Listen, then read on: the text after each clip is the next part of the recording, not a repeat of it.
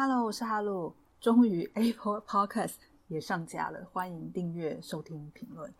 然后我深刻的反省了上一集我没有写稿子，然后越讲越悲的状况。我决定我们这一集要聊点开心的东西，然后就来聊我跟我爱豆奇迹一般的故事。然后我记得我当时有写下来一段话是：未来我想起这两天的时候，应该会哭吧，因为太多奇妙的事发生，所以一定会哭吧。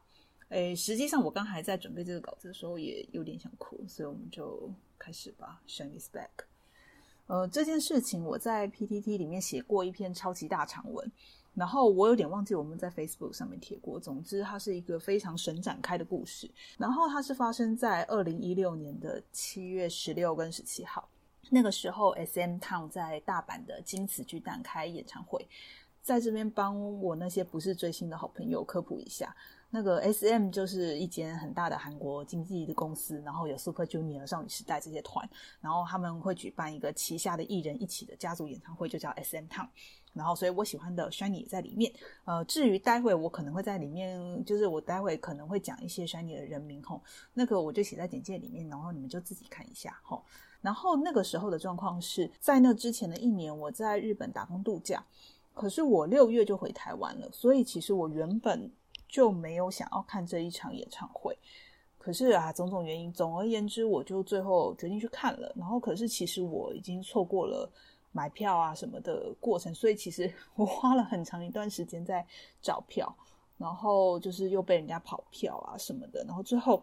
好不容易在推特上面，然后找到一个人。总而言之，他那个时候就说他有票，然后是一个日本女生，然后我就跟他联络啊，接洽，然后最后就说他愿意让我票。然后可是其实他让完我票之后，我有点不记得他让给我票的位置，这样，然后我就想说，嗯，他总而言之是有票了。然后我那天就去赴约了。然后另外一天是那个 PT 有一位版友让票给我。事情是这样的，然后那天七月十六号呢，我就去跟那个网友见面，这样子。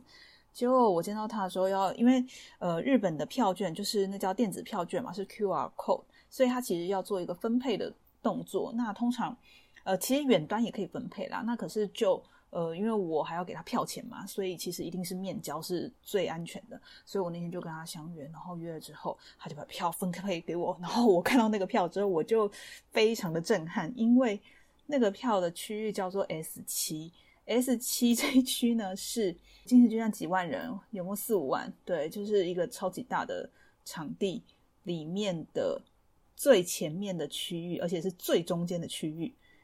就是 基本上他那张票如果要去黄牛市场上面买啊，大概可以卖到原价的十倍以上吧，我在猜。而且那是第一排最前面的区域的第一排，而且是正中间，我真的觉得很很很荒谬。然后，可他真的是好人。然后，所以我那时候就是我那篇文就叫他天使，他真的是天使。我真的没想到我会拿到那么好的票，而且我这辈子到现在真的只有那一场拿到这么好位置的票，真的太夸张了。然后我那天看演唱会，你知道位置好的另外一个好处就是你做什么事情，比就是你在下面鬼吼鬼叫啊、举手幅啊什么，就是真的比较容易被看到。所以你知道我那一天，我我通常去看演唱会，我会准备不止一个手幅，然后我通常会写有一个手幅，如果在海外的话，我就会写有一个手幅是台湾 Shiny World，然后另外一个就是会给李贞基准备另外一个手幅。通常我有时候会拿湖水绿的，然后可是我大部分时间我都会拿一个紫色的手幅，那个是我第一次做手幅的时候留下来的，这样，然后。你上面写的话就是“你懂我的心吗？”那那是我最喜欢的一个手幅。我记得那天演唱会真的很夸张，就是因为我就站在第一排，然后拿着那些手幅。那天李泰明居然就对着我点头，然后呢，在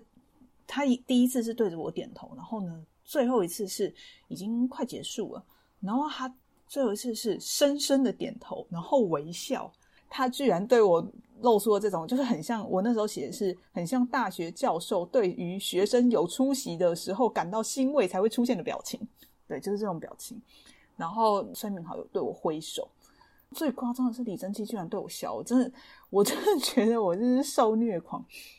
李贞基对我笑，我还在就是脑中想的是这是真的吗？这是真的吗？他居然会对我笑，也太夸张了吧！而且因为我那时候我的身边其实还蛮多是李贞杰粉丝。我真是没想到，我那一天竟然达到了人生巅峰，而且因为主要是我旁边的那位天使，他有帮我确认，他就说真的，他就是在对你笑。对，所以我那天是蛮确认的。我觉得我人生就是人生巅峰。然后天使他是 Super Junior 立旭的粉丝，然后他那一天也得到立旭跟他比大拇指，所以我觉得我们那天都非常的圆满。所以你知道，我想起那天，我就觉得哇，那天真是太厉害了。然后第二天，其实我的位置就没有那么前面，我在后面。然后，可是我 我觉得当粉丝就是要有这种精神，就是就算隔着三十排，只要你认定他在看你，他就在看你。然后你只要你认定我们对眼了，那就是对眼，没错。我觉得看演唱会就是要有这种精神，所以我那一天就是秉持了这个精神，快快乐乐把演唱会看完。对，就那天就是因为夏天嘛，然后结束之后，我就我那时候去了，就是金石外面有一间星巴克，然后那边其实就是还蛮多人，然后很多人会在那边就是等别人这样子，等别人结束，等朋友结束。然后我那时候其实就去那边，然后我也在等一个人，然后就说到这个人，然后这个人就是 Keyman 了，就是我原本不是说我根本没有要来看这场演唱会嘛，那其实我就是为这个人来的。那事情要回到那一年，就是二零一六年的二月，那个时候山妮正在办日本巡回的演唱会，我印象里啦，好像是二月八号、九号、十号是在大阪，然后十二、十三、十四是在神户，所以。二月十四号 情人节在神户要开演唱会，我那时候就满怀着那个热血，我是想说我一定要看到那场演唱会。然后可是你知道日本是有抽票的，它是抽选制度，它不是抢那个手速啊，不是抢什么的，不是抢你排队啊、夜排这种东西，所以我一直没有抽到票。然后呢，我就一直觉得很阿杂，因为我一直买买不到票。直到应该是倒数几天，因为他会什么会员卖完之后会卖非会员啊，什么什么卖卖卖卖，然后他到最后会有那个视线不良区会试出一些零零星星的追加席，所以我在最后倒数几天我才好不容易抽到了追加席，然后那个追加席是在主舞台的左边，对，面对主舞台的左边。那一侧的，就是写上去第五排，然后所以它基本上是一个超超级侧面的位置，然后它是看不到，呃，就是主舞台正中间如果有 LED 啊，或是里面舞台深一点的地方，你是看不到的。那可是对我来说，就是哎，第五排，而且是一眼瞬间来，如果他们走过来，哦，超近的，所以我那时候就想说，哎，那个位置其实蛮好的。而且因为之前那个演唱会啊，我一直有在看，因为我一直看李贞基嘛，所以我有看到说他们在演唱会最后，其实他们会丢球或是飞盘，然后会在中间的那个小舞台，就是在中间的舞台做这件事。可是我我有观察到李贞基，他通常都会自己攒一个，然后回到主舞台的时候，然后就是走到两侧，比较常走在我这一侧，然后会来就是到这边再丢。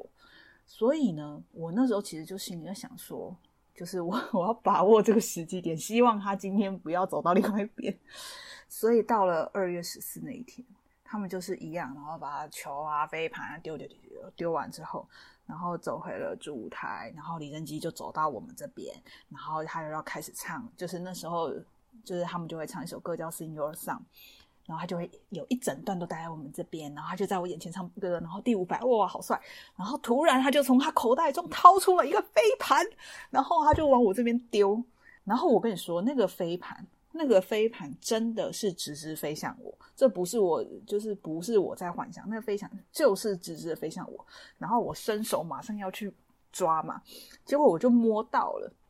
可是就是在那个瞬间，他就转向了。然后他就往我左边飞走，然后呢，就是好像掉到左边椅子不知道哪里，然后我就看见，你知道吗？通常他们丢东西来，大家就像鱼群，你知道鱼群，你知道吗？夺食，所以你知道，我就看到我旁边两个人疯狂在椅子里面狂翻，然后一直没找到，一直没找到，然后就是那一整段时间，李正基就站在面前唱歌，然后他们完全无视李正基，然后就疯狂在那边找飞盘，然后我是因为。已经不干我的事了嘛，所以我就看看李正基，看看他们，看看李正基，看看他们，这样。就最后呢，是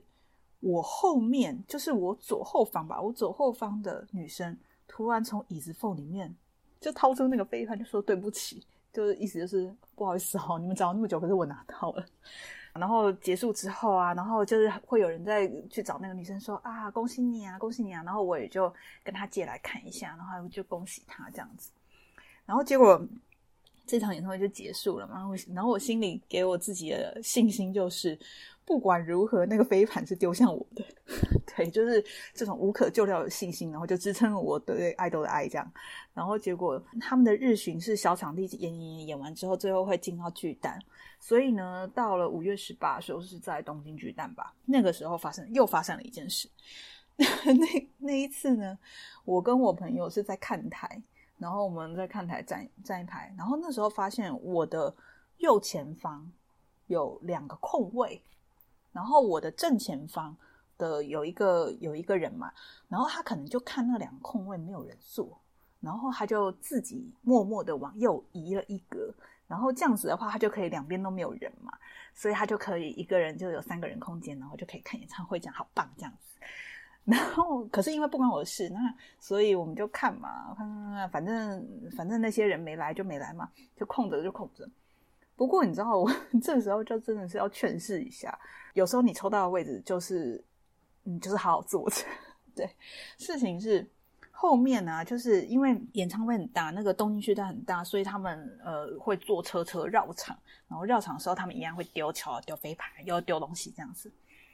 那个时候，李泰明就到我们这边的时候，他就又丢了一个飞盘，然后就又是直直的朝我飞过来。而且你知道，可是可是你知道，那个飞盘其实以它飞的高度，是我正前方的人会拿到，绝对是我正前方的人会拿到。但是，就是因为我前面的那个人，他往右移了一格，所以我伸手往前一捞，飞盘就被我牢牢握在手里了。对，所以我真的觉得，嗯，有时候命中注定就是命中注定，你好好坐着你的位置吧。对，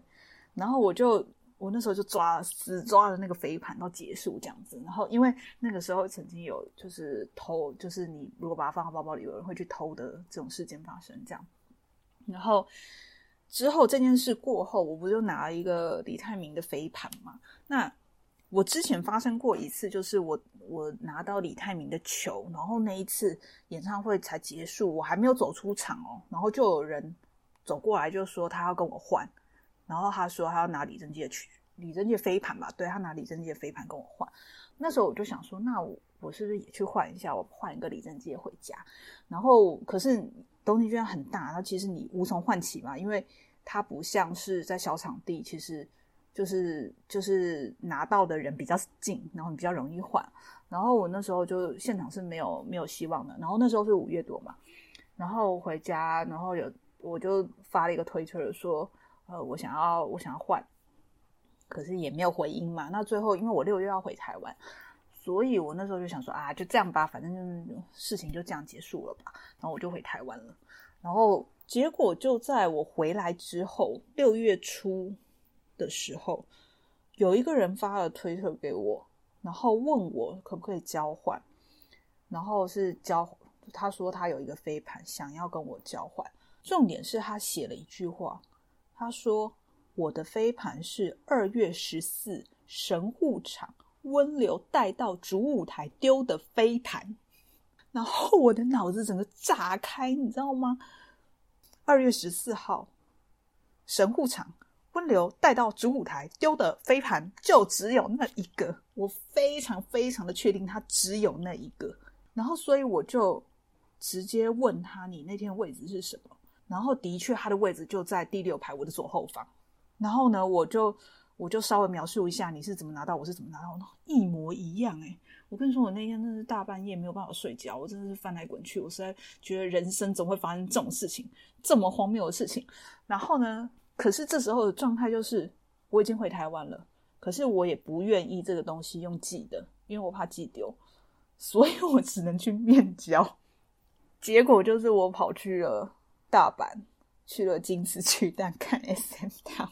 其实我是为了去面交，而且我是为了这个面交，我才开始买机票嘛，然后什么订住宿啊，然后去抽票啊什么的。然后没想到，就莫名其妙坐了巨蛋的最中间最前面的第一排，然后孙明豪就对我挥手，然后 S 对我点头，李贞基对我笑。我真的觉得太荒谬了。这件事真的是我现在想起来就觉得发生了什么事啊？然后，所以你知道那一天我就就是七月十七号。那一天，我就站在星巴克等他，然后就拿到那个飞盘。然后他给我的时候，其实他有点不好意思，他就一直跟我说：“啊，这个飞盘因为是从那个温流裤子口袋里面拿出来，所以上面有那个牛仔裤的那个那个棉絮啊，那个字有一点被他磨掉啊，什么什么，就是他有点不好意思。”然后我就说：“没关系，没关系，没关系。”然后欣然收下，这样就是很幸福的回台湾了。这样，这故事差不多就到这边，然后。这个故事不是那种像签名会一样很近距离的接触，可是这真的是让我觉得这是 命中注定的故事。对，我现在想起来还是觉得很荒谬，而且我整个回想起来，我就觉得太太诡异，怎么会发生这么这么奇怪的事情？对，所以我那个时候就一直说这个飞盘是奇迹的飞盘，因为太神奇了，这样，所以我。最终还是拿到了我的情人节礼物，对我的情人节礼物就是那个飞盘。嗯，那今天的故事就讲到这边哦，我好开心哦，我大概 今天晚上大概要睡不着觉，好开心哦。那就是欢迎到专业或是各种平台留言跟我分享你的感言或是你的故事，真是想到那一天会想哭哎。嗯，希望你们大家也很幸福，Shiny back。